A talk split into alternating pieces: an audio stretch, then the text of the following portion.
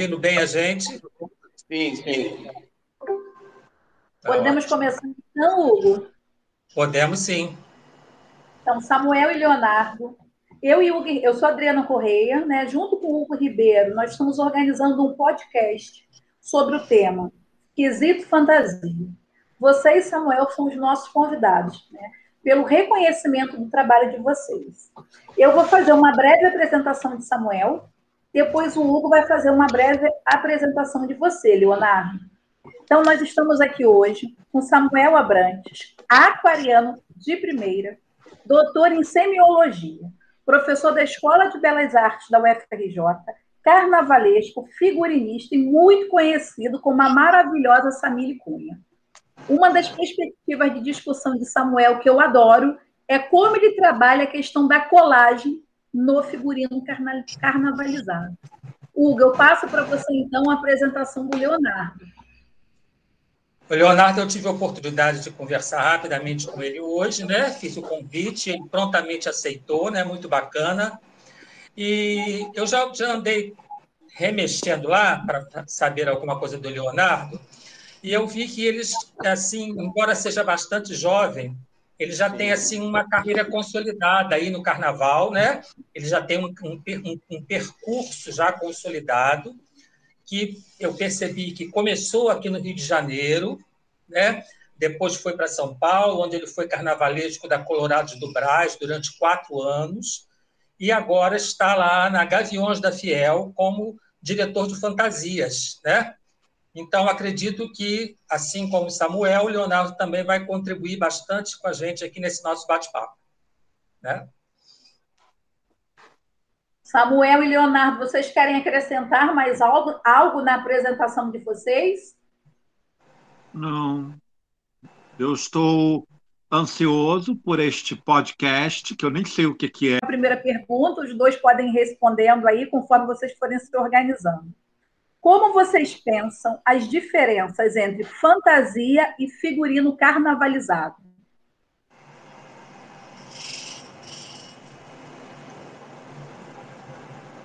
É, posso falar, Leonardo? Pode, pode. Já que os mais velhos, de vez em quando, têm vez. Tem vez, é verdade. Tem vez. É... Aliás, eu estou esperando minha vez da vacina, só lá para o dia 23 de abril. Ah, eu acho que a primeira diferença é a questão de terminologia, né? É, a gente tem, é, eu tenho encontrado na academia e com os meus pares lá da Escola de Belas Artes é, algumas é, alguns embaraços, né? A, a, a, a, Academia Imperial de Belas Artes, a Escola de Belas Artes da UFRJ, é, torce um pouco o nariz para essa coisa do carnaval e da fantasia. É, e aí há um professor da USP, Fausto Viana, da ECA, da Escola de Comunicação, ele também trabalha com a questão do figurino, e, e a pesquisa dele é, é sobre o traje de cena. Ele também faz distinção entre é, fantasia e figurino. Você traz uma outra questão que é o figurino carnavalizado. É, eu, eu não eu não eu nunca usei esse termo. Eu acho, por exemplo, que eu toco, o meu trabalho toca no, no que o Fausto chama de traje de folguedo, ou traje de festa, ou traje carnavalesco. É, eu nem sei se ele chama de traje carnavalesco, tá? É, eu acho que a diferença está muito mínima entre o termo fantasia e o termo figurino. É, você ad, adjetivar o figurino é, com a palavra carnavalizada ou carnavalesca ou é, figurino de carnaval é, é só uma questão é, é terminológica mesmo. É, talvez isto não leva em conta que os dois são expressões da arte que os dois trabalham com os mesmos instrumentos, ou seja, tecido, cor, forma, linha, é, brilho ou não, é, opaco ou, ou, ou, brilhoso, claro e escuro. É, a representação gráfica, tanto do figurino quanto da fantasia, ela tem algumas características é, é, distintas. É, há uma, um conceito né, de que o figurino estaria mais próximo da história da moda. É, e o figurino carnavalizado ou a fantasia é, de carnaval, eu acho que eu já estou misturando tudo, tá? Mas eu estou falando o que eu acho, tá? Eu estou misturando os termos. Eu já coloquei agora figurino e fantasia, né? A diferença entre os dois. É, a fantasia, ela pode até é, levar em conta a história da moda ou a história da indumentária, mas há uma liberdade de expressão um pouco maior quando se fala do carnaval, que é o espaço é, do possível, onde tudo é possível. Fora que no carnaval a avenida, é, Leonardo depois pode falar sobre São Paulo, é, aqui no Rio, é, há um distanciamento muito grande entre a arquibancada e a avenida. E aí a fantasia ou figurino carnavalizado ele ganha proporções que o figurino de cena, né, que é a oposição que eu estou dando, é, não tem. A gente, quando trabalha a cena teatral, é, normalmente a gente se detém é, na ergonomia do corpo humano, na relação de cabeça, tronco e membros. A, a, a avenida, o figurino carnavalizado, já trabalha com esse espaço aqui das costas, do ar, já trabalha com o espaço do céu, porque as cabeças crescem, e cada vez crescem mais ainda, né? É, antigamente você via nos concursos de rainha de bateria é, umas cabeças mínimas com brilhos, com cristais. Agora elas usam asas na cabeça, elas usam é, esculturas nas costas e na cabeça que viram para frente. É, São Paulo foi bem é, à frente desses adereços ou desse figurino mais carnavalizado dessas moças que concorrem. Eu acompanho os concursos, acompanhei né, os concursos daí de São Paulo aqui do Rio, e as formas eram um pouco mais exuberantes. Formas estas que são até permitidas no teatro, mas no espaço cênico tradicional, no palco italiano, é, tudo é muito reduzido. Né? É, a relação entre plateia e palco e público também é distinta nos dois espaços, na Sapucaí, de onde eu falo, né? e do teatro, que eu também trabalho. Eu sou, eu sou na verdade, reconhecido é, historicamente pelo meu trabalho de figurinista teatral. É, no viés do figurino teatral, eu venho trilhando, é claro que eu já trabalho com carnaval há muitos anos, eu venho trilhando essa carreira de figurinista é, é, de roupas ou de trajes de folguedo ou de fantasias. Tem uma outra coisa é, que, é, que é da ordem do carnaval na minha vida, que ele sempre foi muito é, é, autodidata. É, e, o figurino de teatro, a gente tem que fazer uma faculdade de arte cênica. Claro que o autodidata também pode ser um figurinista teatral, mas é, há uma. A gente está sempre preso a questões, é, na verdade, é, ideológicas. É, as questões estéticas, que são da ordem da forma, que são da ordem do estilo, é, cada expressão tem a sua tem o seu domínio, né? Ou tem a sua é, primazia. É, eu acho, por exemplo, quando eu trabalho na fantasia, eu trabalho o figurino carnavalizado, esse termo que você deu aí, porque as minhas minhas fantasias sempre partem de um figurino base, sempre parte de uma roupa. Quando eu falo roupa, figurino base, eu estou dizendo que elas partem de uma história mesmo da indumentária. A Samile sempre coloca uma roupa que tem uma linha é, gótica, que tem uma linha renascentista, ou que tem uma linha é, barroca, tem um peso né, barroco. Eu trabalho muito com esses três é, movimentos artísticos. E aí eu toco numa coisa que eu chamo de é, do estético, que é da ordem da fantasia. O poético é a ordem da expressão. É, o, é, o, poético, eu não sei é, os domínios é, do Leonardo, a gente está sendo apresentado agora, mas ele pode falar um pouco mais do poético daqui a pouco, principalmente é, por essa questão do carnaval, trabalhar em cima mesmo de uma poesia, que é em cima do fazer, que é em cima é, dessas formas diferentes que o carnaval nos apresenta, dessa necessidade de uma exclusividade, é, de ser diferente a cada ano. Todo ano a gente vai ver alas de baiana, mas a gente nunca vê uma baiana igual a outra, né? É, é sempre da ordem é, do poético, de quem está criando ou de quem está coordenando esses ateliês, que tem essa liberdade de expressão.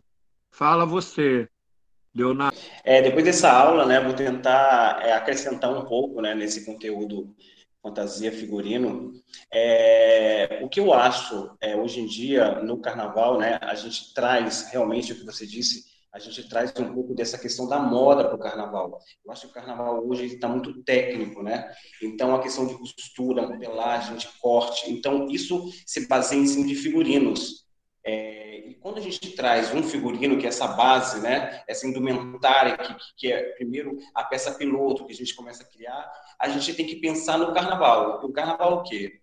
É, na verdade, o carnaval vai ter um movimento diferente do teatro, né, que a gente tem uma iluminação, a gente tem aquela, aquela coisa centrada no palco, só que o carnaval é movimento, então você tem que explorar em cima disso. Então, é bastante carnavalesco usa isso, é, não é minha prática, já tentei fazer e é muito complicado você colocar na avenida apenas figurinos, né? Você trazer é, indumentárias de teatro para é, a avenida, para o desfile. Por quê? Porque às vezes aquilo fica sem brilho, sem movimento. Então, na verdade, é, fantasia, para mim, é, fica diferente do figurino nessa questão do poder criar que é essa parte lúdica, onde a gente pode, é o que você disse, a questão de subir o tamanho da cabeça, né? Essa possibilidade de criar outras coisas em cima desse, desse figurino.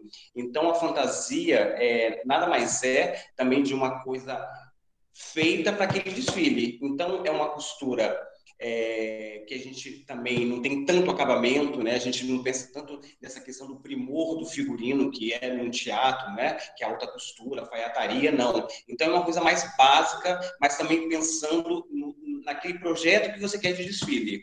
Então é um, um exemplo que você disse de uma ala de baiana. Então eu tenho ali na avenida 60 baianas que vão ter um movimento, então eu posso pensar que naquele movimento eu posso colocar algo para brilhar mais, né? Então, assim, a fantasia nada mais é do que o esqueleto para me jogar todas as minhas ideias. E, e isso é o bacana do carnaval. É, eu me identifico muito com o carnaval por isso, por essa, essa, essa possibilidade da gente pegar um figurino base, né? E transformar nessa coisa carnavalizada, onde a gente pode ter essa licença poética para usar tudo, né? Então, assim, vários carnavalistas têm essa, essa, essa, essa cabeça né, de usar a questão do figurino dentro do carnaval.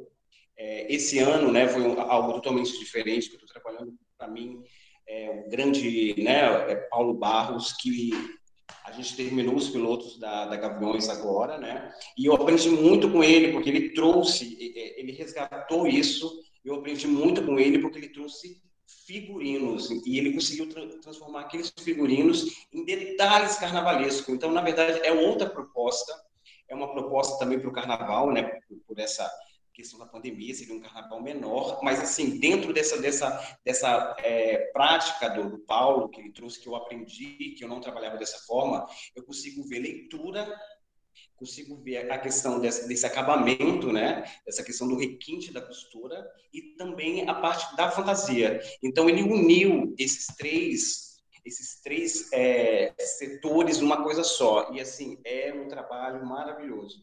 Eu sempre gosto dessa coisa, né? Eu o trabalho sempre foi mais baseado no mundo infantil, então gosto de muitas cores, eu brinco com isso e nunca prestei atenção nessa nessa essa questão de poder unir os dois, né? Esse trabalho do da fantasia junto com é, a questão é, do figurino. E esse ano não, esse ano pude trabalhar junto com o Paulo essa questão de unir, né? Tanto a, a parte da criatividade, a parte também que nós temos da questão do figurino e da fantasia e trabalhar dentro dessa proposta unindo os três. E foi um trabalho que eu consegui aprender bastante também.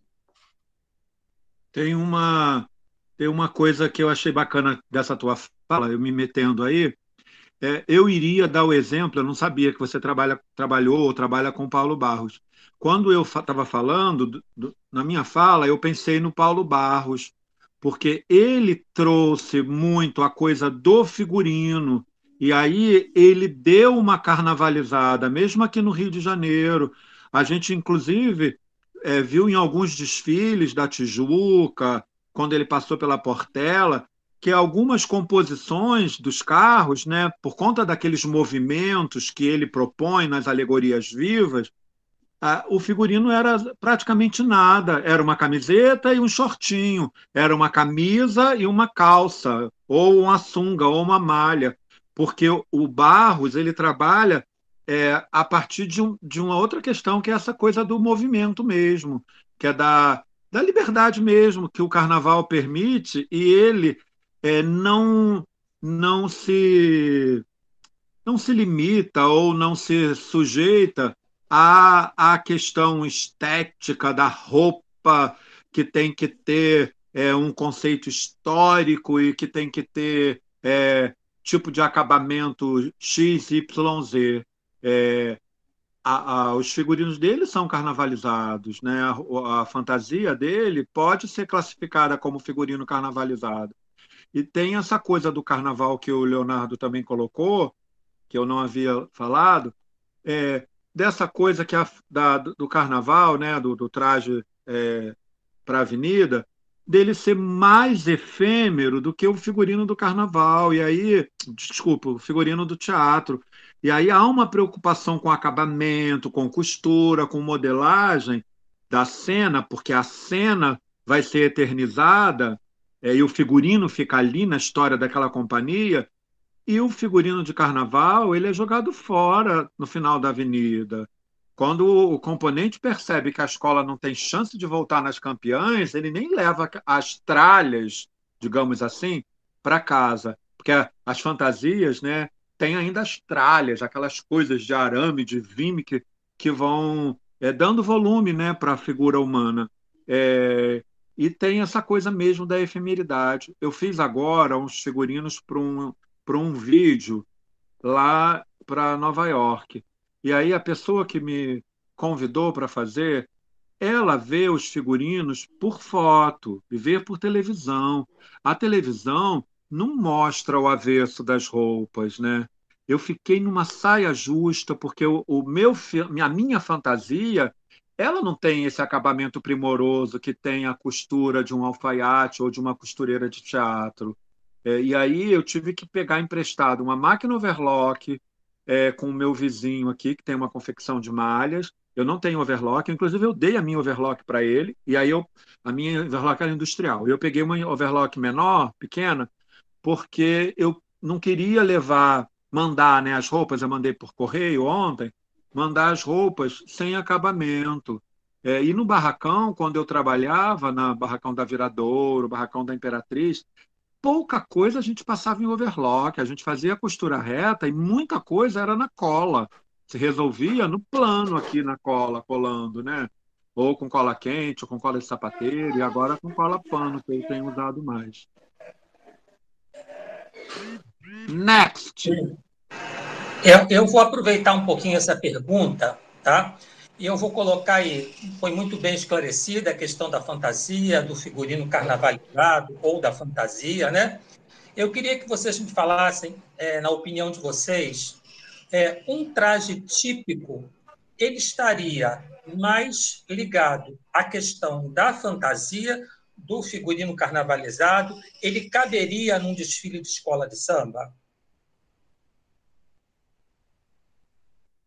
Quer falar primeiro, Leonardo?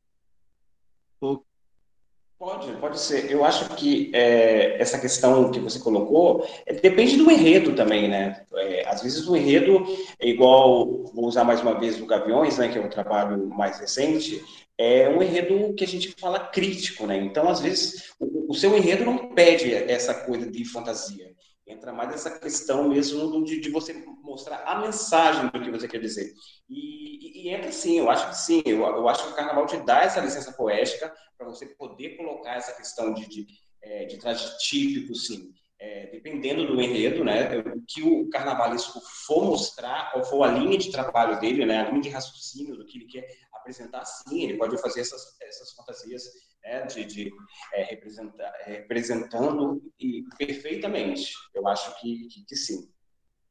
É, eu já fiz e faço ainda, né, é, fantasias ou figurinos de trajes típicos para várias missas, principalmente para concurso de Miss Brasil Gay.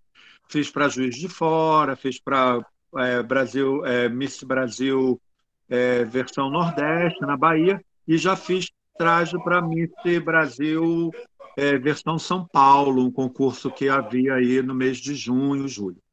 É, o último que teve em 2019, o último que eu fui, né, em 2019, a, a Miss Rio Grande do Norte estava usando um traje meu e ela foi premiada entre os três melhores. Eu aproveitei o traje dela naquele ano para é, usar numa composição do carro da Vila Isabel.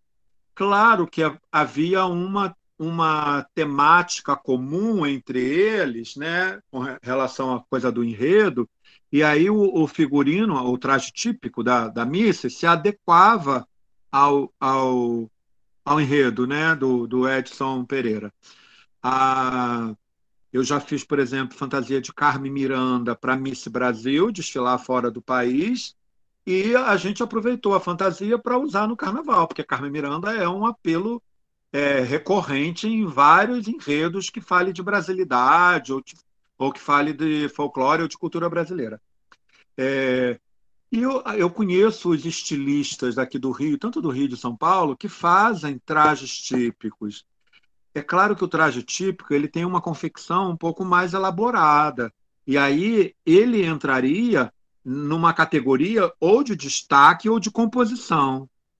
A Ava Simões, uma Miss Brasil gay, ela concorreu ano passado ao Miss Trans Internacional e ela ganhou lá na Espanha. O traje típico dela era do Henrique Filho, que é um, um grande estilista, figurinista aqui do Rio.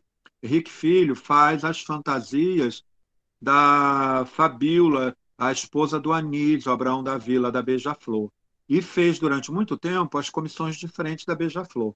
Então, é, é naquela história da questão da estética. É, é forma, é volume, é cor, é tecido. São os mesmos elementos constitutivos.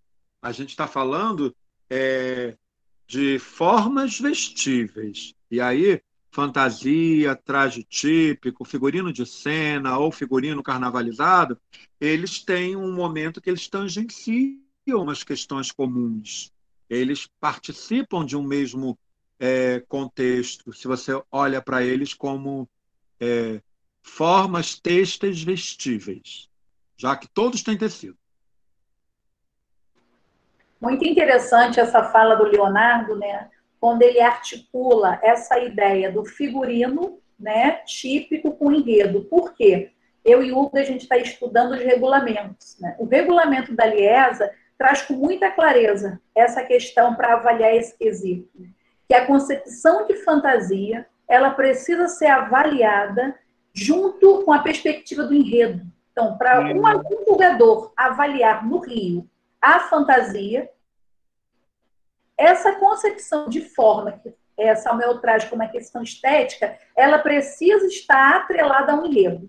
Já no regulamento de São Paulo, a gente já não viu dentro do regulamento essa demanda, mas no Rio já tem. Então, assim, pensando que um julgador né, no Rio, ele tem que olhar para essa poética, como o Samuel nos traz, e para essa estética da fantasia, pensando no que, que ela, essa forma de figurino traz do enredo, como vocês pensam o trabalho do carnavalesco para ele ser ter toda a concepção dele de fantasia avaliada aqui no Carnaval do Rio? É, é, é, tudo parte de uma sinopse, né? tudo parte de um enredo. Então, a, a célula mãe é a história, é o enredo, é a sinopse que vai ser contada ali, aquela narrativa que foi construída por, pelo carnavalesco, ou por comissão de carnaval, ou pela, pela diretoria né, de carnaval. É, antigamente não havia figura do carnavalesco, havia um responsável que contava uma história ali e que vestia é, os componentes da escola de nobres. Aqui no Rio, a Marie-Louise Neri, uma professora francesa da Suíça, da Suíça francesa, ela, ela, ela, ela, ela chega ao Brasil nos anos 50, ela acaba se casando com é, um senhor que tinha uma ligação com a, o Salgueiro, e aí, em 58, ela leva a, a Escola de Belas Artes, ou a ideia de enredo é, já é, decodificada é, em uma narrativa é, com tipos, com formas, com volumes é, já é, determinadas naquele enredo. Ela faz um enredo sobre a, as viagens do Debré ao Brasil, lá de 1817, sei lá, 18, a missão francesa que vem ao Brasil, né, junto com, com Dom João, é, vem o Debré, e ele faz aquelas viagens pitorescas, é, é, é, registrando né, os tipos brasileiros. É, a Marie-Louise partiu dessas aquarelas do Debré e fez um enredo sobre ele. É claro que é, não havia, eu não, eu não me recordo, eu tenho poucos registros, mas eu não me recordo, por exemplo, no passado mais distante, é, de fantasias que tocassem num tema específico. Falava-se de brasilidade, falava-se do amor à pátria, falava-se de nacionalismo, até por uma ordem do governo Getúlio Vargas, que impôs essa coisa da nacionalidade lá nos anos 40. E aí, é, a Marie-Louise traz esse desenho mais apurado, esta forma é, temporalmente situada no eixo, é, de uma forma didática de é, desenhar né, ou redesenhar esses é, componentes de escola de samba dentro daquele eixo temporal ali do, do século XIX, do início do século XIX. É, hoje, é, a gente tem no carnaval, por exemplo, é, voltando ao exemplo do Paulo Barros, a, a experiência dele é com a arte é pop, com o pop art. Então, ele trabalha com uma ideia mais de anos 60 para cá, que é de é, massificação de tipos. Por isso, os enredos deles aqui no Rio tinham sempre Michael Jackson, Rainha Elizabeth, tinha é, Rei do Cangaço, Rei do Baião, Rei sei lá do quê, porque ele trabalha com essas figuras que a arte pop ou que a arte é, contemporânea trabalha, no sentido de tornar massificado mesmo, de tornar a figura é, comum. E aí ele pega, por exemplo, no enredo que ele foi campeão sobre a Ayrton Senna, ele, ele tira de uma alegoria 60 Ayrton Sennas, saem 60 rapazes, né, homens, vestidos com aquele macacão é, vermelho do Ayrton Senna e o capacete. É uma forma mesmo de massificar a, a figura. É, isso é, é o ideário da, da, do pop art. É, Rosa Magalhães, por conta da academia, por conta de vir de uma família de intelectuais, ela trabalha sempre em cima de um, de um contexto histórico. Mesmo quando ela vai fazer uma ala é, de refugiados na Portela, em 2019, ela veste os refugiados do jeans, é, o observador é, comum olha para ali e não entende muito bem, fala assim, nossa, que piração, essa ala 120 pessoas vestidas de jeans e eram formas modernas do jeans, porque ela comprou várias roupas prontas de jeans em tamanho grande e ela foi sobrepondo, foi colando, foi misturando, aí tirou a manga de uma, botou, aí a saia de uma ela prendeu numa calça, metade de uma saia, aí você ficava com uma perna de calça, uma perna de saia. Ela fez uma composição extremamente é, contemporânea da coisa. Eu, na hora, eu juro para vocês, tá? Eu não entendi muito bem na hora. E aí, é, eu aqui, uns dias antes do carnaval, eu fui, falar, fui pesquisar o que, que tinha aquela ala de jeans, porque ela me deu uma fantasia de refugiado para sair num bote com ela no último carro. O enredo era sobre os refugiados que chegam a Nova York, lá no século XIX também, para construir a cidade de Nova York, para povoar e para colonizar, entre aspas. Né? São seis, seis judeus saem de Pernambuco e fazem parte desses primeiro time de refugiados. Por volta de 1850, desculpe se eu estou me estendendo, tá?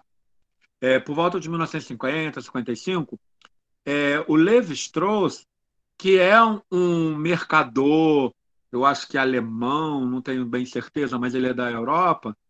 A família dele vai também para Nova York, ajudar nessa colonização de Nova York.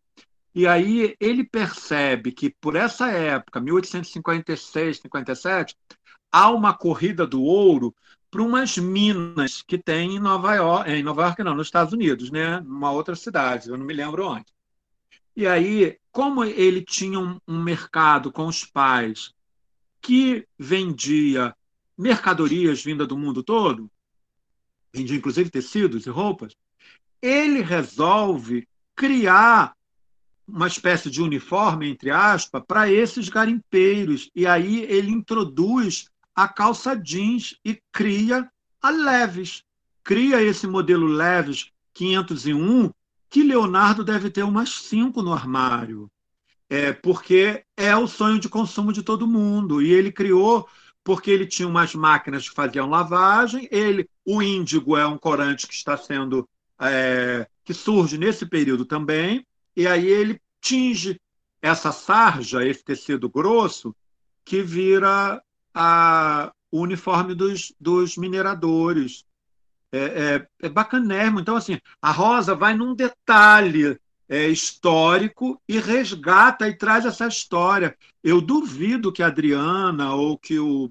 Esqueci o nome do outro moço. Hugo. Hugo. Hugo.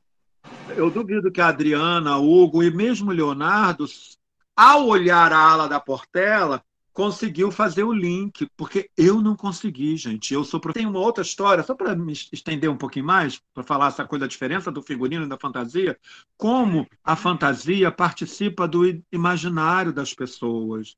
Havia na porta da, da Portela um casal que não conseguiu a fantasia de ala, e eles são portelense, roxos, adorados pela Portela, sei lá o quê. Não conseguiram. Não conseguiram pagar a fantasia, faltaram aos ensaios técnicos e não ganharam a, a fantasia de aula. Com as asas, com os, os, as cangalhas, né? E aí Rosa viu a tristeza deles, deu uma roupa de jeans para eles. Eu, gente, eu vivi para participar disto. A moça era uma negra, não muito senhora, mas assim de uns 40 e poucos anos, 50, ela foi direto para o bote no dia da avenida, porque foi orientada: ó, você não vai estar tá na ala, você está no bote da Rosa Magalhães. Então você procura aonde está o bote dela, porque o carro tinha seis botes, assim na frente, ou cinco, sei lá. É, o nosso era da lateral. E aí ela, ela, a moça chegou, eu já estava lá sentado, porque eu sabia que era no, naquele bote, né? É, ela chegou, sentou, ela ficou assim: como é que você chegou aqui? Aí ela me contou a história dela, né? Que ela ganhou fantasia. Ela falou para mim assim: ano que vem eu quero desfilar em ala. Ai, não gostei disso aqui, não. Olha que roupa suja que ela me deu. Ainda falou que eu não podia lavar. Essa roupa está toda manchada. Então, assim, todo o trabalho de envelhecimento, de caracterização que a, o carnavalesco idealizou, que criou a partir dos mineradores de Nova York, que sujava é, é, o jeans, né, a sua roupa, foi jogado por terra pela o ideal da fantasia. Aquela senhora queria ter brilho. Samir também queria ter brilho. Eu, eu passa, o bote ficou assim no nível da, das frisas. As frisas riam quando me viam. Cruzes, já vi Samile mais rica. Nossa, você tá pobre, hein? Samile, tu veio mal esse ano, hein? Tá, tá sem trabalho? Aí faziam assim para mim. Porque as pessoas sacaneiam. O Leonardo deve saber disso. As da Portela. Aí xoxava. A, a, eu tenho uma amiga portelense que ela chorou, ela chorou, ela chorou porque ela é muito emotiva, ela é canceriana, ela chora por qualquer coisa. Ela falou assim: Eu não achava que a Rosa faria isso com você. Cadê o brilho de Samile? Por conta dessa coisa, da, da, desse ideal que a gente tem do carnaval, que é do brilho, né? E o teatro já pode é, permitir a roupa envelhecida, o usado, o velho, o customizado, sei lá o quê. Falei demais, desculpe.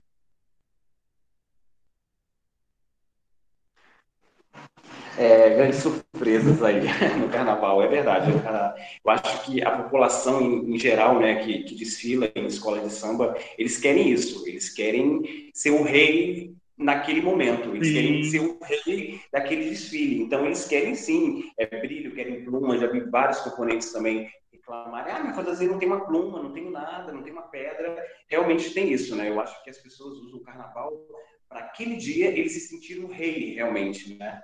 Então, tem disso. E agora, voltando à pergunta, a questão é, é, do, do, quesito fantasia em São Paulo, né? É, São Paulo, eu, eu, trabalhei no Rio de Janeiro, fui assistente de Cid Carvalho, depois de Alexandre Lousada, né, na mocidade. Só que eu, eu cuidava de ateliê, né? Eu, eu fui aquela cria que fui para lá, eu quis aprender. Então, do Rio, eu, eu tenho pouca lembrança né, dessa questão de, de quesito, porque não fazia parte desse, desse processo no carnaval.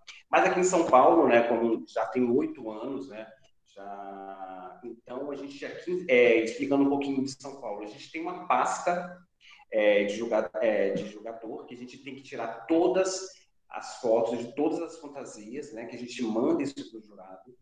E o que acontece? O que você disse, em, em São Paulo, o jurado de fantasia ele vai jogar apenas a uniformidade da fantasia, né, o acabamento e a realização. Ele não julga se aquela fantasia, um exemplo, vamos dar um exemplo.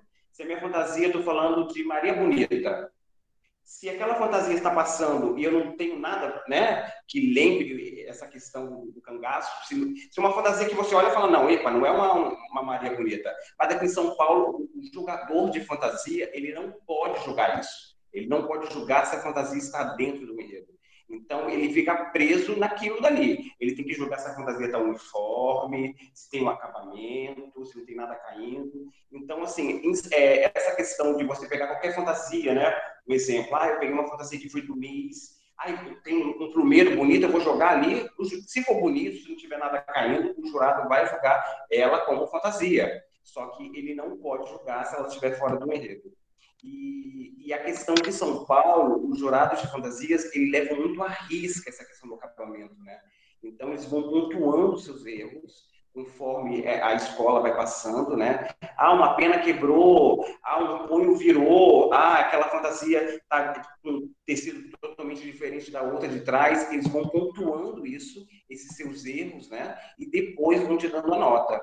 Então, isso eu acho que é, é, é diferente do, do julgamento do Rio porque aqui em São Paulo é assim, o, jogador aqui de São Paulo, eles têm esse, esse caderno, né, que eles seguiam, eles olham ali e vê na pista realmente aquilo que está passando. E dentro de, desse, é, dessa defesa também, né, que a gente cria uma defesa para cada fantasia. O porquê daquela fantasia, é porque eu usei aquele, aquele material, e também isso é uma coisa que eu, eu, eu, eu acho que eu pego pelo excesso, mas eu prefiro colocar tudo e até mesmo na hora da foto, eu, eu tenho esse, esse trabalho de que na fotografia fique claro aquela fantasia, né? Porque às vezes é, você faz uma fantasia de babado, como foi uma comissão de frente minha do ano passado, né? Que a gente falava é, das peças juninas e o babado era muito fechado os broches não apareciam, não dava para ver na foto. Eu fiz o fotógrafo refazer aquilo Porque eu tenho certeza que se aquelas fotos fossem sem mostrar os broches,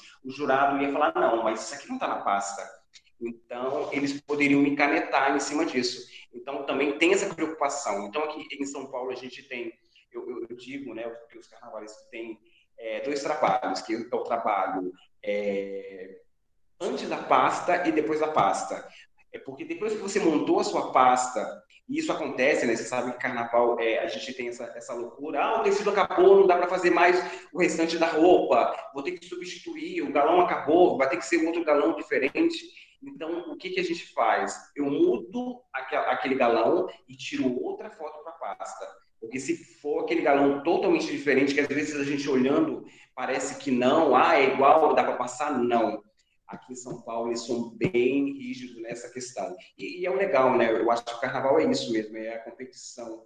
E eu, uma coisa também que eu me lembro, né? Quando eu vim muito, é, eu vim para São Paulo muito novo e quando eu cheguei, é, me levaram, né? No primeiro dia do desfile e, e eu vi todo mundo ali certinho, aquele desfile meio militar e eu falei, gente, cadê as barraquinhas? Cadê a cachaça, né? Porque a gente tem, eu, eu tinha isso do balança, mas não cai ali do Rio, né? E e aqui em São Paulo é totalmente diferente. É outro tipo de carnaval. Eu sei que carnaval é carnaval, é a mesma emoção. Para mim não existe o melhor nem o pior. Eu, eu gosto da arte, né? Então, assim, eu, eu, eu nasci para o carnaval. Na verdade, eu acho que o carnaval para mim é minha vida. É, até nessa pandemia, né, já vai quase dois anos parado, isso me afetou muito psicologicamente, porque na verdade o carnaval, além de ser a minha vida, também era uma forma de terapia. Então eu estou sentindo muita falta, né? Então assim, quando eu fui para São Paulo e vi aquele carnaval totalmente do Rio, eu me apaixonei mais ainda porque eu poderia ter oportunidade de aprender coisas diferentes, né? Aquilo que eu não tinha aprendido no Rio. E assim, é, é um julgamento muito, muito sério aqui em São Paulo que às vezes você fala, nossa, mas ele tira o ponto meu porque tinha uma pena quebrada na ala. Sim, ele tira ponto se ele vê aquela pena quebrada. Que às vezes no Rio eu senti que é emoção. A gente assiste, né? Eu assisto desfiles do Rio. Tem, tem ala que, que o, o ajofre caiu, que tem uma pedrinha solta, e você fala, não, o jurado deixou passar uma coisa que eu falo, é, os amigos me ligam, né? Falam, Léo, eu fui ver é, é, a questão do, do, julgamento de fantasia, a Sabrina Sato na, na, na Gaviões perdeu ponto em fantasia porque algumas, alguns cristais caíram da roupa dela. Como que isso é possível? Como que o jurado da cabine dele, da torre, viu cristais caindo da roupa dela?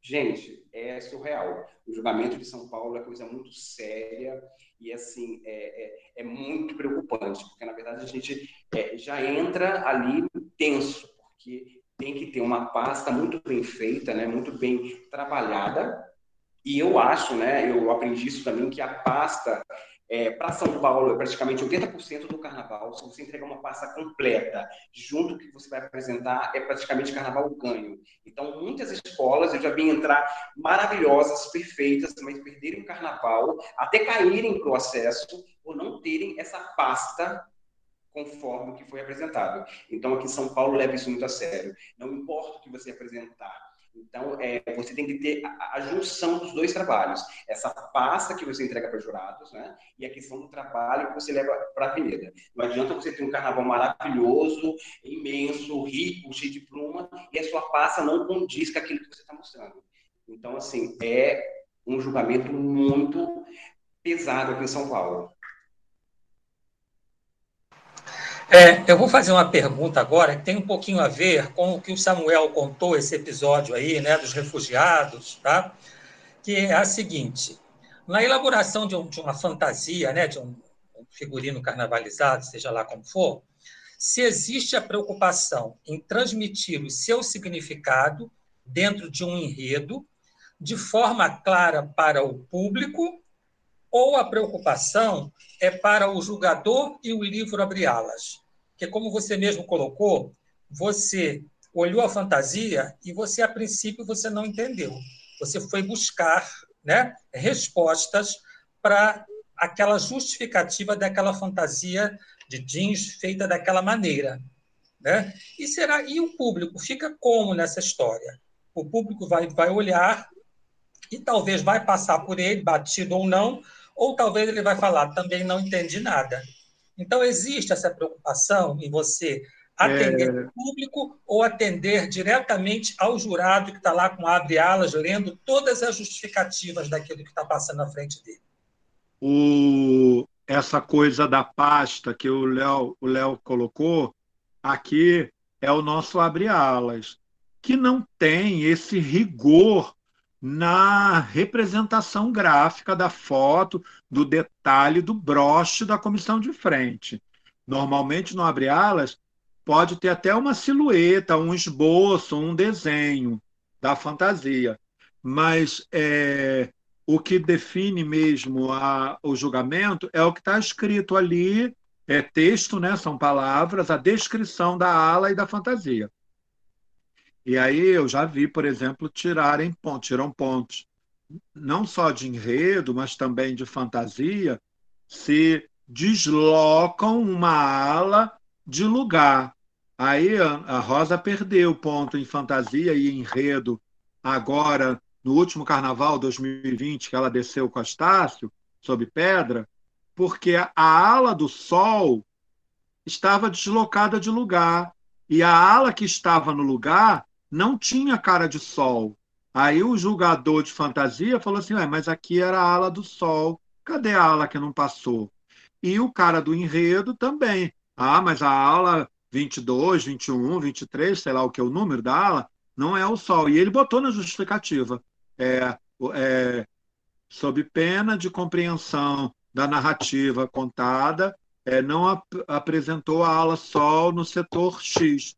Porque na hora de o diretor de carnaval arrumar a escola, não seguiu o abre-alas, não seguiu o roteirinho, por conta da concentração ser conturbada. E não ter uma pessoa dali para assumir, falar assim, bota a ala aqui. Aí botou a ala perto da entrada da avenida, perceberam que a ala estava na frente, ela deveria ser duas alas atrás. Aí tira todo mundo do canto, aí abre um buraco até encontrar a terceira ala lá atrás para jogar para frente. É, isso é coisa de organização. O, a Rosa Magalhães, quem o acompanha há muitos anos, ela não se detém muito na descrição, por exemplo, nesta fantasia que o Léo deu de exemplo aí da comissão de frente, com os folguedos lá do Nordeste e com os babados, é, a Rosa jamais escreveria que a roupa tem uns, bro uns broches, porque ela sabe se o, esse broche não chegar na avenida, ela poderá ser descontada. Se ela escrever ali que a roupa é formada de broches e pequenas é, semicírculos prateados, e na hora os semicírculos não aparecerem, ela será descontada. Então, o abre-alas e o entendimento do enredo é, é reconhecido, é referendado, é construído para o julgador, a minha amiga, meus amigos da Frisa, porque eu fico numa Frisa com seis pessoas, ninguém deles sabia a história do Levi Strauss e do jeans. E são artistas, são, são pessoas de teatro e pessoas do carnaval, né? Ficaram achochando a minha fantasia. Aí, se eu paro ali para contar a história do Levi Strauss, da, da colonização judaica no, em Nova York, eles iam rir da minha cara e dizer assim: lá vem você com seu, seu conhecimento, com a sua antropologia, querendo justificar esta merda desta roupa, que nem fantasia é. é eles fecham na hora. E, e, e às vezes é, não tem a leitura e não tem aquela aclamação ou aquela empatia ou aquela, aquele reconhecimento com o público. Como a senhora que eu dei o exemplo, que estava ali extremamente desconfortável dentro do bote, porque ela não estava se sentindo no carnaval, ela estava se sentindo vestida de suja, de feia, de roupa suja. É, então, é, eu acho que até o, a, a roupa, quando ela é simples, mas ela é de fácil leitura, não precisa de uma tabela, não precisa de uma legenda, que é o que a Globo faz, bota a legenda nas alas, porque mesmo pela transmissão, você não sabe o que está tá, tá vendo ali. Você sabe que é uma fantasia bonita, colorida, amarela, vermelha, branca, azul, dourada, preta, mas às vezes você se pergunta. Eu me pergunto às vezes quando eu vejo reprise, mas essa ala era o que mesmo? Havia na Mangueira uma ala de índios.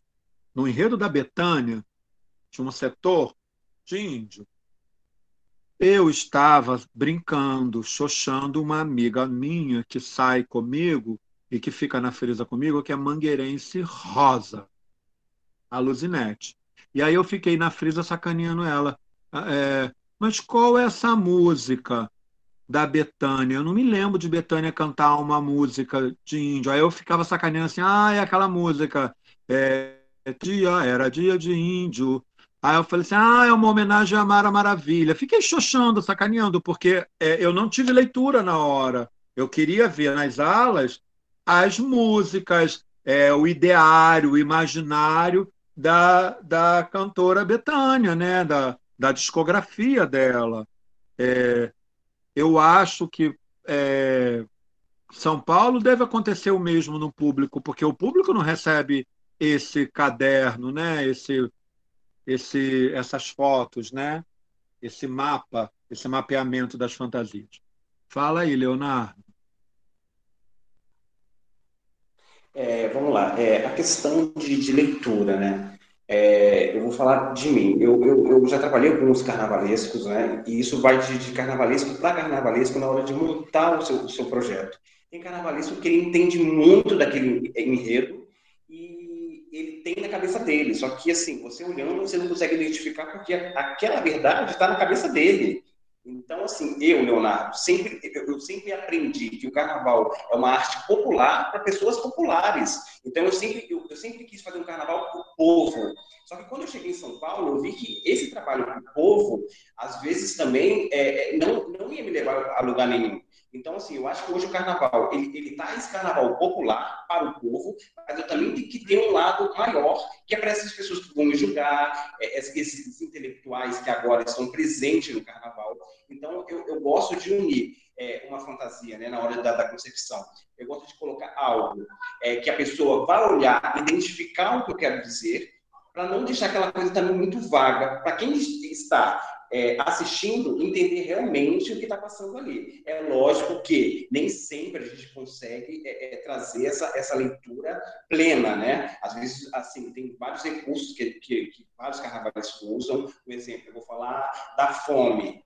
Então, assim, é, é, é uma fantasia muito que eu posso usar N coisas que às vezes a pessoa olhando vai identificar aquilo como fome. Mas aí você usa uma bandeira fome ou, ou corrupção, você usa de alguns recursos de leitura, de foto, fotografia, para a pessoa identificar aquilo. Isso eu gosto de fazer. Por mais que seja uma, uma, uma, uma proposta difícil de leitura, né? Eu, na Colorado, nesse último carnaval, eu perdi um ponto, eu falei de Dom Sebastião, e uma das fantasias era, era a loucura está nos olhos de quem vê. E entendendo do julgamento de São Paulo, eu, eu fiz um rei, né? E eu não queria trazer esse símbolo da loucura, porque eu também acho que é muito vago. Ah, eu jogar o símbolo da loucurinha ali. Então, não. O que eu fiz? Eu criei uma grande coroa e coloquei um, olho muito grande, né? Que é essa loucura que, que Dom Sebastião olhava e via aquele mundo passando por ele. Só que defendi na pasta, coloquei a questão do, do olho na, na, coroa, né? Que o olho dele comandava tudo, que ele era louco, enfim. Só que o jurado não entendeu. É, ele me pontuou que aquele olho não representava loucura, né? Por mais que o carnaval me dá essa licença poética, né? Eu, eu, eu, poderia criar um logo do jeito que eu quisesse. Se eu quisesse criar um logo, sei lá, esfarrapado, enfim. Essa é a licença poética que o carnaval me dá. Só que o jurado não entendeu. Então, assim, é, realmente, é, pelo, ouvindo vocês dizendo, né, é, dizer dessa, dessa pasta do Rio, é totalmente diferente de, de São Paulo, sim. Então, assim, eu tenho que ter essa preocupação eu gosto de ter, não precisaria ter, na verdade, o que você julgar é pela pasta, né? É o meu jogador que vai me julgar, só que eu não, como carnavalesco, né, e como amante do carnaval, e sei que o carnaval é feito para a população que está ali, que às vezes nem, nem, nem vai entender, né? Mas que gosta disso, eu gosto de fazer essa leitura para que eles também possam entender. Então, assim, eu uno esses dois.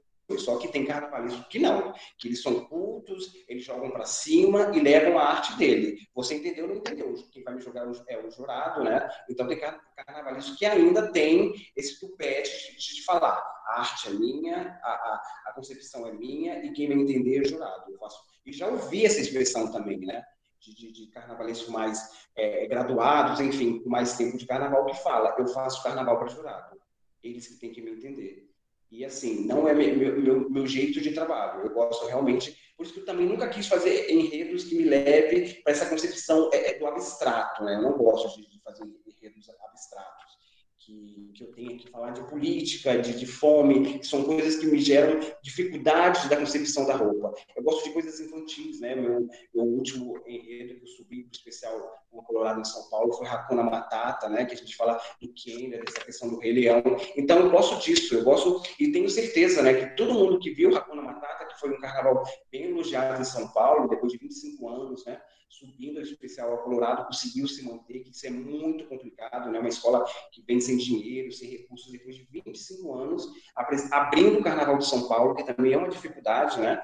E o que eu fiz? Eu queria isso, né? Eu, eu falei, não, é o meu momento da Colorado. Então, eu peguei esse enredo, que, que, todo mundo assistiu o filme, quem não, não, não assistiu, Hakuna Matata, né? Que é o Rei Leão, e que com certeza quem assistiu, tanto da TV como jurados com a pasta. E quem estava assistindo o desfile é, nas arquibancadas, tenho certeza que minhas fantasias foram passando, eles automaticamente foram se vendo dentro do filme. Então, eu sempre gosto de trabalhar dessa forma, sendo que tem carnavalesco que não. A gente vê aquela arte pura, né? Ele disse a questão do jeans, que é, é coisa maravilhosa, que você fala, meu Deus, que, que, concepção de arte, né? Que, que, que, montagem magnífica de enredo, só que muitas coisas passam e você nem, nem consegue ler o que é aquilo. Mas aí quem vai julgar realmente é o jurado, né? Então, aproveitando essa perspectiva aí que vocês trazem dos jurados, né? Tem uma questão que é: se vocês fossem esse jurado, vocês, Samuel, se colocassem agora no lugar desse jurado, como vocês pensariam e avaliar, dentro desse quesito fantasia, o critério que é da ordem do estético e da ordem da criatividade. Alguns carnavalescos, a gente está acompanhando os livros dos jurados, né, as justificativas, alguns carnavalescos têm batido muito na questão da forma.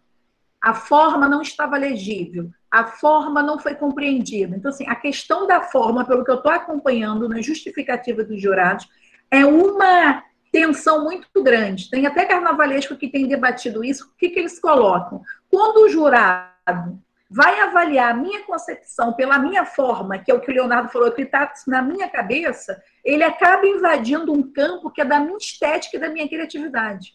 É como vocês pensam isso? Aqui no Rio de Janeiro é, é, é bem, é bem tranquilo é, essa questão, porque a nota, a nota 10, ela é dividida em dois itens, né? Essa questão estética, o estético é diz respeito à forma, diz respeito ao estilo, diz respeito a uma escola. A escola no sentido assim, ah, é uma é um carnavalesco de uma escola moderna, ah, de uma escola mais acadêmica, mais tradicional, é, de uma escola barroca, de uma escola clássica. É, e pelo aspecto da criação, da, da, realização, que eu, que eu chamo de, de poética, né? porque a poética no grego vem da palavra poesis, que quer dizer fazer. Então, uma coisa é a forma, o estilo, e a outros cinco pontos é pelo fazer. Como você atinge aquele seu estilo, aquela sua escola, ou aquela sua estética, ou aquela sua forma. É... E aí faz-se uma média. Ah, a, ideia aqui descrita é maravilhosa, mas a, essa ala os babados estão magrinho, está muito pobre. É, não tem uma ideia aqui de, de baiana clássica, sei lá, estou chutando, tá? Ou, ah, mas esse chapéu é pequeno, é, é, não diz respeito, está mal executado, ah, está descolando, olha, alguns estão até sem pena, é, caiu né, algum elemento. É, teve um ano a fantasia da, da Baiana da Grande Rio, tinha uns losangos é, que eram de PET. PET é um material espelhado, que a gente adora usar nas fantasias, né? Mas é um material importado, que é dificílimo de colar. ele tem uma cola especial que nem é que é a cola dele, é uma cola adaptada, que é uma cola de isopor, que cola ele no tecido. A, a, a Grande Rio perdeu um décimo ou dois em fantasia, porque os losangos, as formas triangulares né, de balões, é, caíam na avenida enquanto elas giravam, porque batiam. Ele, ela, é, o PET criou uma, um atrito, porque ele ficou acima do tecido foi colado numa coisa com espuma, sei lá o quê, e aí ele ficou é, levado, aí batia, tritava na outra quando as baianas giravam e caía, uma despencava, a outra não. Às vezes as duas caíam no atrito, no choque, né? No giro. É, então é simples, é, eu acho bem simples. Não, não é para julgar na questão estética se a escolha é bonita ou é feia. Não é isso que está em julgamento. Está em julgamento o equilíbrio ou não da forma, a, a sintonia entre o que foi proposto no desenho, que aí o caderno abre ala atrás, os desenhos das fantasias, é, e aquilo que foi para a avenida, porque é, o Léo falou agora há pouco, há uma distância muito grande entre o, o, o desenho, o que efetivamente vai para a avenida. A carnavalesca faz o protótipo, entrega às vezes para um presidente de ala, e o presidente de ala muda. Muda o tamanho, muda o volume, diminui o babado tal. É claro que hoje o carnaval ganhou uma proporção que a, maioria das fantasias é feita dentro da cidade do samba. É o carnavalesco está é, tá percebendo as mudanças que estão acontecendo, né? Poucas escolas têm alas comerciais que são feitas fora é, do barracão da escola. Eu não sei como é feito em São Paulo, se a escola é responsável pela reprodução de todas as suas fantasias. É, e aí a, a, o jurado consegue é, uma, um álibi ou uma justificativa nessa coisa da reprodução. De repente tem a ala linda e as dez últimas roupas, o galão acabou e já vem o galão diferente, vem um galão mais estreito, e o cara lá botou, ah, mas é dourado, de longe não vai aparecer. É, aparece sim, porque aqui no Rio os jurados ainda usam de má fé e levam binóculo para ver detalhes, para ver se o cara do, da, do carro está cantando, para ver se não tem uma fita, um rolo de fita métrica, um rolo de fita durex ou, ou saco plástico de lixo em cima do carro, porque isso aqui conta ponto, que é material inadequado à alegoria, ou material que não está descrito, que não faz parte é, da estética, do volume, do desenho, do acabamento da fantasia. É, eu, eu, já vi também na, na, vi na Grande Rio e na Ilha. A escola ser descontada porque tinha saco plástico, saco preto que, que a composição levou à fantasia, não quis jogar fora na concentração, embolou, botou embaixo da roupa. Na hora começou a sambar, sambar, o saco preto saiu andando para cima da alegoria. E aí o jurado de alegoria viu, ah, tem um elemento esquisito ali, alheio à, à estética do carro. E aí é, descontou ponto. Fala, Leonardo.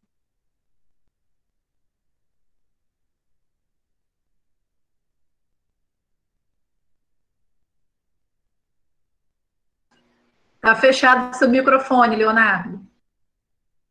Foi, né? É, vou tentar é, responder essa pergunta que você disse se eu estivesse no lugar do, do, do, jogador, né?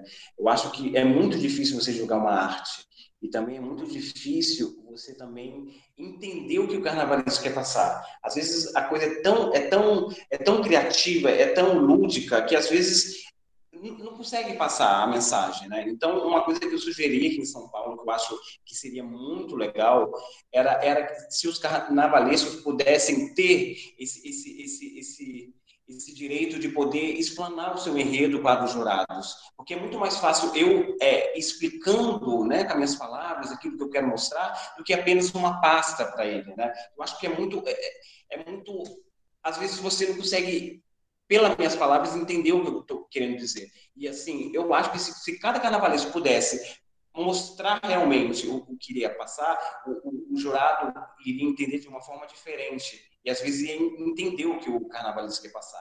E uma coisa que eu aprendi nesse longo do, do, é, do tempo aqui em São Paulo é que realmente, muitas vezes eu me senti, nossa, ele tirou ponto porque eu repetia três é, sapatilhas brancas na mesma ala. Então eu comecei a aprender com isso aqui em São Paulo, e, da questão de forma. Ah, as bolas vieram todas redondas.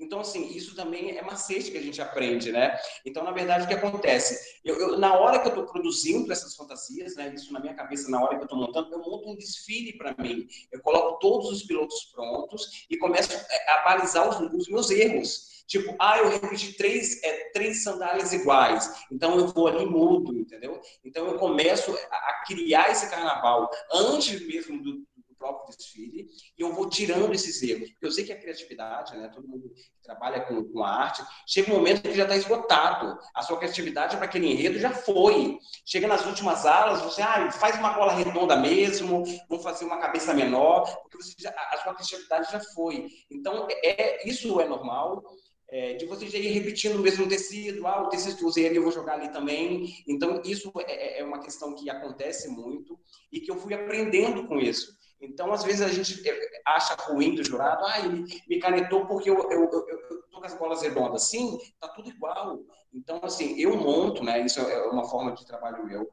Eu gosto de montar esse carnaval com as próprias fantasias, e daí eu vou pontuando o que está muito repetitivo, o que eu usei numa usei na outra. Então, eu vou mudando esse, esses toques, né? Esses sentidos aí, para tentar mostrar essa coisa diferente, né? Criar esse, essa, essa, essa questão do, da fantasia, né? Da uniformidade totalmente diferente, mas ligado uma na outra. Então, é esse meu, meu, meu trabalho aqui em São Paulo. É, é muito técnico mesmo, assim. Eu acho que julgar arte é muito complicado, porque eu acho que cada um tem seu direito de expressar, mas a gente sabe que ali é uma competição, né? Então, assim, às vezes eu já ouvi muitas pessoas, até presidente de escola de samba, poxa, a gente perdeu o carnaval porque é, um, um, um, dedo da escultura quebrou. Ah, mas ele não pode fazer isso comigo, o carnaval estava tão bonito, eu perdi o carnaval porque a escultura quebrou um dedo. Sim, quebrou um dedo, a outra passou perfeita a outra não, não quebrou um dedo. Então, eu, eu, sei também julgar, eu sei quando o meu trabalho foi bem executado, também sei quando a escola erra, né? E uma coisa que acontece muito é que quando a escola acerta, todo mundo acertou quando a escola errou foi o carnavalesco, né? Isso acontece muito. E não é, o carnavalesco não faz 100% de uma escola de samba. A gente tem um projeto, a gente tem um enredo, a gente faz essa concepção artística, mas tem muitos outros setores que trabalham para trazer esse, esse título para a escola, né? Para garantir esse, esse belo trabalho. Só que não, tem essa coisa ainda. Acertou foi todo mundo, o erro é, é o carnavalesco. É, então, o que acontece? Hoje em dia, uma coisa também que eu aprendi com Paulo, né? Eu sou um cara bem calado, enfim, por ser novo também, né? Então, às vezes, eu não, não me coloco, me posiciono. Então, às vezes, as pessoas passam por cima de mim, porque eu também não quero me meter no trabalho das outras pessoas, mesmo entendendo. E o Paulo não. Ele, ele, o jeito dele, ele domina aquilo tudo. Então, ele, ele domina desde a parte da criação, confecção, quem vai fazer, ele, é, ele disse a questão de ateliês, ele quer saber quem vai fazer, ele mostra como foi feito, então ele se envolve totalmente nesse, nesse, nesse campo de produção do carnaval, porque ele sabe que se der errado vai cair na, na conta dele, né? Ninguém vai culpar a costureira que não soube passar um viés na ponta da roupa. Então é uma coisa também que eu aprendi, e assim, é, e esses toques que acontecem de jurado é muito importante é muito fácil também você falar, ah, mas ele tirou ponto meu. Não, tirou porque realmente errou. Eu também acho que é, eu defendo né, os jurados, tanto de São Paulo e Rio, porque eles são preparados para isso, né?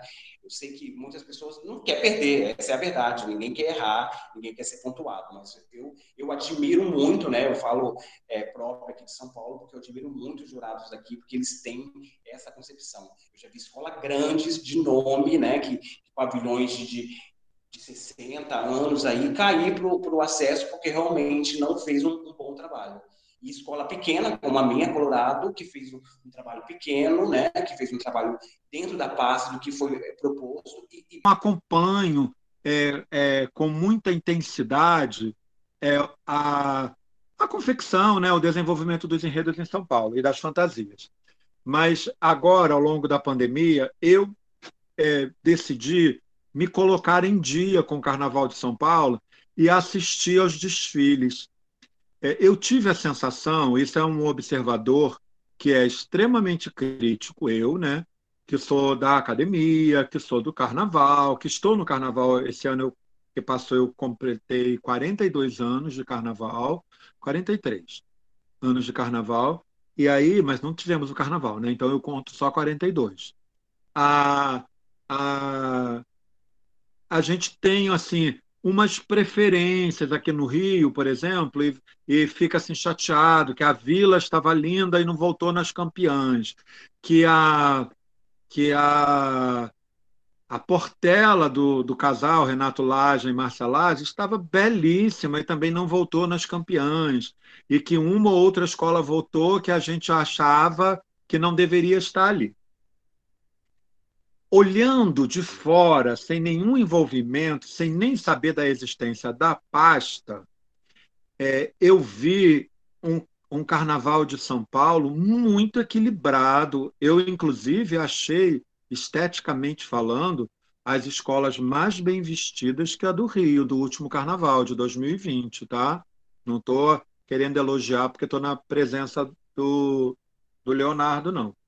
É, não entendi muito bem a, as duas que caíram. Uma, eu achei até que eu não vou lembrar mais o nome. Uma, eu, uma eu, eu não gostei do desfile, mas a outra eu achei linda. E aí eu, eu também fiquei sem entender, talvez porque eu não tinha acesso a essa pasta, é, é, essa surpresa, né? Nossa, mas ela caiu mesmo.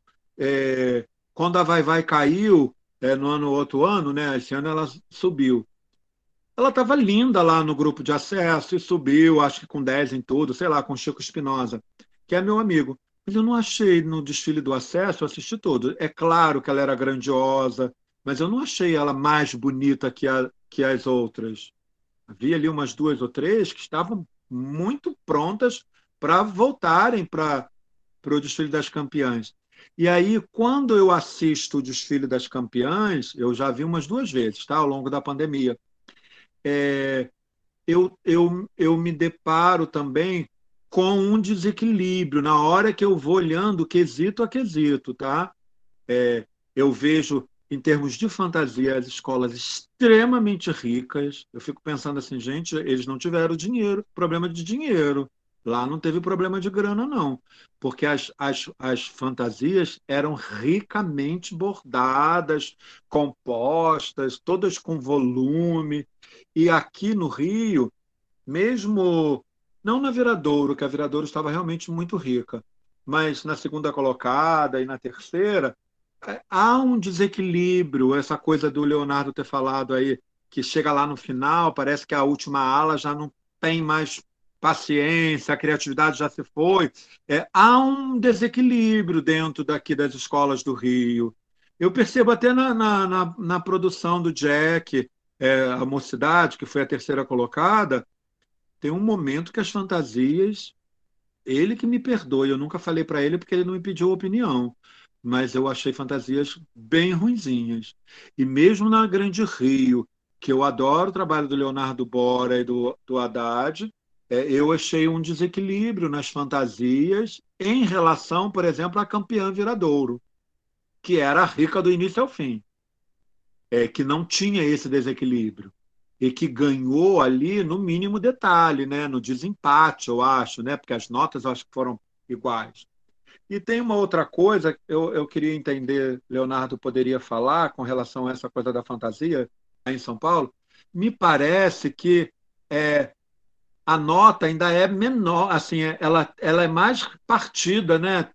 É, não é só 9,5, tem 9,75, não tem isso? Ou eu estou pirando?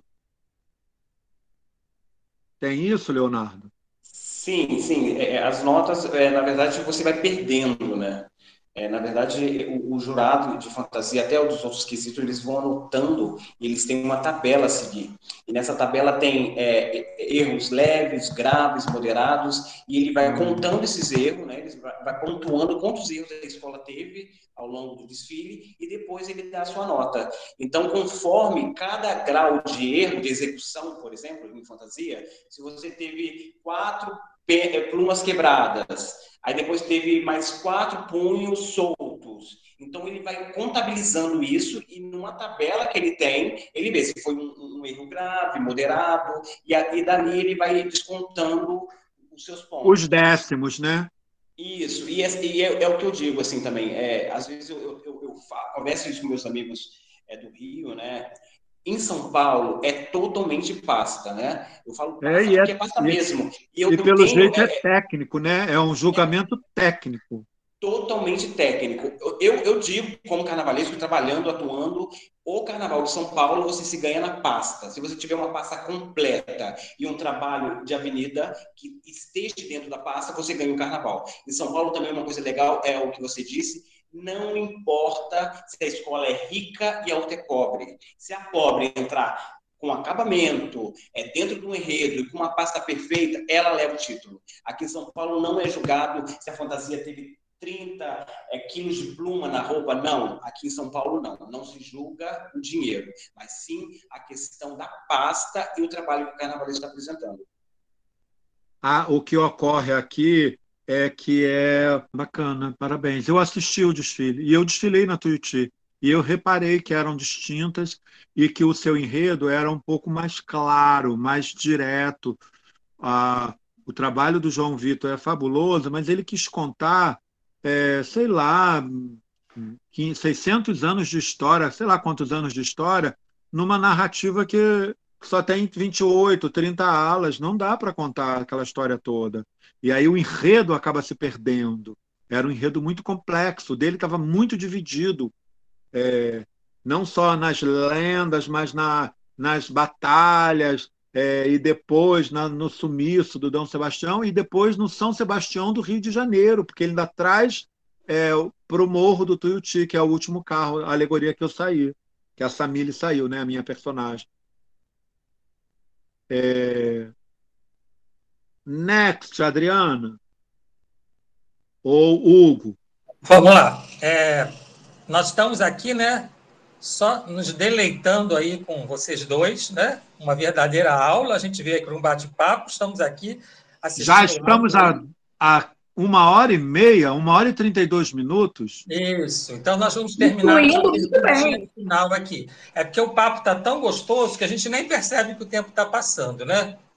Então, olha só, é, aqui no Rio de Janeiro, a Liga das Escolas de Samba está se reformulando, né? tem presidência nova, novos componentes eles apontaram aí com uma possibilidade dos jurados fazerem uma prévia visita aos barracões e aos ateliês. Aí eu queria saber, na opinião de vocês, se vocês acham que essa visita seria benéfica, positiva ou não. É, essa visita, antigamente, ela acontecia. E aí é, era o momento, não sei se eu devo falar isso, é, que jurados eram subornados, tá? Se não subornados, eram pressionados. É, eu, eu, sei da história de uma escola, não vou citar, e de um presidente e de um julgador que viu que havia um elemento de uma alegoria que subia, descia, se ajoelhava, faltava falar a alegoria. E aí, na avenida, a alegoria não fez esses movimentos todos. Emperrou lá a tralha, que eles puxam um negócio lá, uma corrente, uma coisa manual que faz, que era mecânica, é, é de uma época que não era computadorizada, como hoje a maioria é, né? Era uma coisa parentins, né? Com elemento humano dentro do negócio, puxando elástico e puxando corrente. E aí é, eu lembro é, do jurado ser feito o mesmo que o jurado de comissão fez para o Léo. O jurado apontou para o presidente, apontou apontou para a alegoria e disse assim, ó, oh, é, isso aqui, isso aí não era assim não, gritou de lá, né? Ele entendeu, né, que a alegoria passou arriada, a alegoria subia, a alegoria ficava de pé, não sei o quê, e passou diante dele arriada, nem de joelho, nem de pé, nem sentada, arriada mesmo. E aí é, eu sei de histórias, por exemplo, tomara que vocês não publiquem isso que eu vou falar, mas de, de jurado que foi pressionado depois. Ah, mas quando a senhora foi no meu barracão, foi servido isso, aquilo, outro para a senhora, e a senhora foi muito bem tratada, e a senhora tirou dois décimos porque é, a minha alegoria não mexeu na hora, sei lá, a mão da, a mão da alegoria não abriu, uma coisa assim. É, e com relação especificamente à sua pergunta sobre a mudança, amigo, eu não acho que mudou nada. Eu acho que trocou seis por meia dúzia. Jorginho Castanheira está na Liesa há mais de 30 anos, há 36 anos. Então não mudou nada. Mudaria se colocassem uma pessoa de fora. Ah, quem vai dirigir é o secretário de Cultura do Rio de Janeiro. Quem vai dirigir é o presidente da Ordem dos Advogados. Sei lá, é a diretora da Escola de Belas Artes, é o diretor do MAN, do